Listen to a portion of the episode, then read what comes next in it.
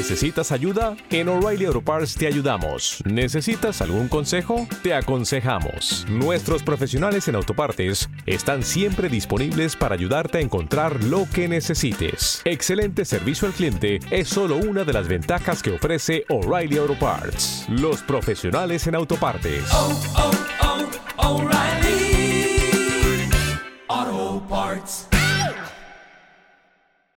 Hola, soy Francisco Navas y esto es Mente Dinámica en Acción. Muchas veces nos preguntamos por qué hay personas que toman la decisión de cambiar algo en su vida.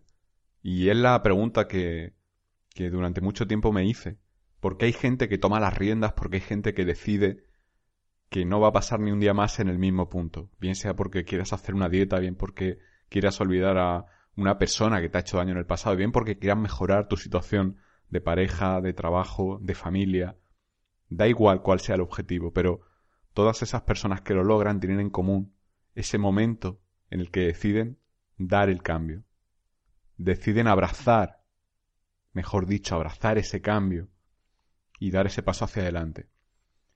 Y lo que para mí tienen en común esas personas es que han llegado al punto de no retorno para seguir sufriendo el punto de no retorno, gráficamente es como en la película Regreso al Futuro 3, si la has visto, verás que recordarás que hay un punto de no retorno en la película cuando el coche se sitúa en las vías del tren y, bueno, cuando explica Doc a Marty el experimento, le dice que si eh, una vez que pasen ese punto de no retorno no han frenado el tren, no podrán frenarlo ya porque caerán por un precipicio. Es la, la distancia justa que necesitan pasar para que después de ese punto a determinada velocidad puedan viajar a, la época a la que pertenece.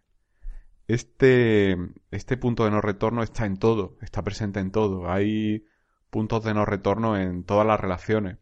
Hay relaciones que tienen un punto de no retorno, por ejemplo, cuando decides faltar al respeto a tu pareja y, y ella te lo permite o él te lo permite, o viceversa. Si tienes una relación en la que ambos consentís faltar al respeto, no podréis volver atrás nunca. Eso será un punto de no retorno y siempre os vaya a faltar al respeto. Un punto de no retorno también es cuando dejas que los demás te manipulen. Y eso lo, lo mantienes durante el tiempo necesario para que mucha gente asuma que puede hacerlo contigo. Ese es un punto de no retorno para mucha gente, porque tienen muchas personas a las que reeducar en el trato que tienen que darle. Reeducarles para entender que no pueden tratarte así de mal. Y puntos de no retorno hay en todo, pero no hace falta irnos hacia el exterior, irnos hacia otras personas para buscar el punto de no retorno, sino mirarlo en nosotros mismos. Todos tenemos un punto de no retorno, un límite que no estamos dispuestos a, pasar, a tolerar. Hay una frase, me ha venido ahora a la mente, hay una frase muy manida que es que todo el mundo tiene un precio, ¿no? Y no sé si eso es cierto, pero sí estoy, cierto, estoy seguro de que todo el mundo tiene un límite, todo el mundo tiene un punto de no retorno y todo el mundo tiene un umbral emocional que cuando se alcanza, experimentas el dolor suficiente para decidir cambiar, definitivamente, cambiar de una vez. Es el, ese punto de no retorno, ese umbral, ese límite, es el nivel máximo de sufrimiento que estás dispuesto a aguantar. Y cuando sientes que has llegado a ese nivel máximo, decides cambiar tu estrategia. Ese punto de no retorno, por ejemplo, yo lo, yo lo experimenté cuando hice por tercera, cuarta vez, ya no recuerdo, una dieta, perdí mucho peso y volví a coger peso. Y dije, ni una vez más paso por esto, ni una vez más paso por una dieta en la que tenga que perder 20 kilos. En ese momento, ese punto de no retorno fue mi mayor aliado porque en ese momento sufres y ese sufrimiento te impulsa hacia el cambio. El punto de no retorno es cuando estás harto o harta de sufrir. Y te sirve para establecer en tu vida una meta que consideras que mereces. Una meta que considera que es para ti. Fundamentalmente la mereces porque la has luchado mucho tiempo y aún no la has conseguido. Y es una meta que te va a servir para restablecer en tu vida el nivel que considera que te corresponde de autoestima, de sentirte orgulloso u orgullosa de ti y sobre todo de bienestar. En definitiva, lo bueno de llegar al punto de no retorno es que das el paso hacia el cambio, hacia el cambio para poder estar orgulloso u orgullosa de ti.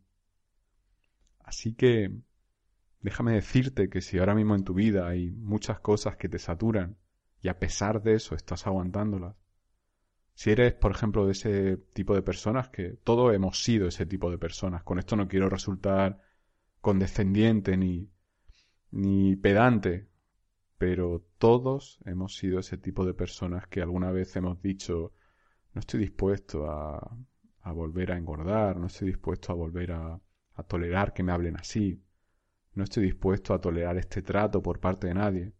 Y al poco tiempo hemos estado engordando, aceptando que nos hablen mal y tolerando un trato inadecuado por parte de otras personas. Todos hemos hecho eso. La cuestión es que lo hacemos porque obtenemos un refuerzo con ese comportamiento. Nuestra mente está educada para darnos a entender que aquello que recibimos es más valioso que aquello que perdemos.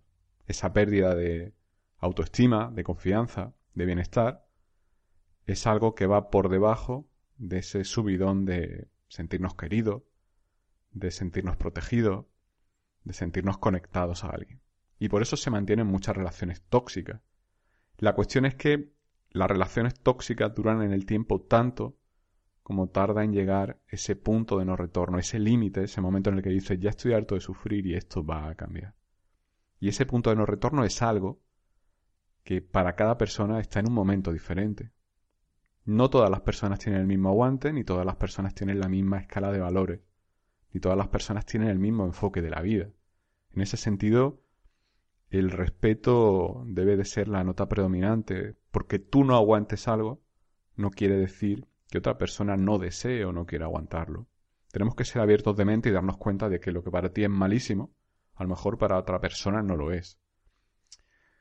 Llevado a otro extremo, un ejemplo claro sería, seguramente si tú te quedas mañana durmiendo en la calle te sientes un desgraciado, un desdichado, pero seguramente la persona que duerme en la calle siempre no se siente así. Todo depende de, del punto de vista desde el cual partimos. Otro ejemplo, si estás toda tu vida viendo y de pronto te quedas ciego, la sensación de pérdida es enorme porque tu punto de partida es ver. Si naces ciego, no tienes esa sensación de pérdida. No has perdido nada, no has perdido aquello que, que no has podido tener. En el ejemplo anterior de la persona que duerme en la calle, obviamente va a ser mucho más traumático si ha sido una persona con recursos que si ha sido una persona que lleva mucho tiempo en esa situación. Y por tanto, para ti un refuerzo es, por ejemplo, poder dormir abrigado, con esto no quiero decir que, que esté bien que nadie duerma en la calle, de hecho. ¿Te está gustando este episodio? Hazte fan desde el botón apoyar del podcast de Nivos. Elige tu aportación y podrás escuchar este y el resto de sus episodios extra. Además, ayudarás a su productor a seguir creando contenido con la misma pasión y dedicación. Dale más potencia a tu primavera con The Home Depot. Obtén una potencia similar a la de la gasolina para poder recortar y soplar con el sistema OnePlus de 18 voltios de Ryobi desde solo 89 dólares. Potencia para podar un tercio de un acre con una carga. Potencia para recortar el césped que dura hasta dos horas. Y fuerza de soplado de 110 millas por hora. Todo con una batería intercambiable. Llévate el sistema inalámbrico OnePlus de 18 voltios de Ryobi. Solo en The Home Depot. Haces más. Logras más.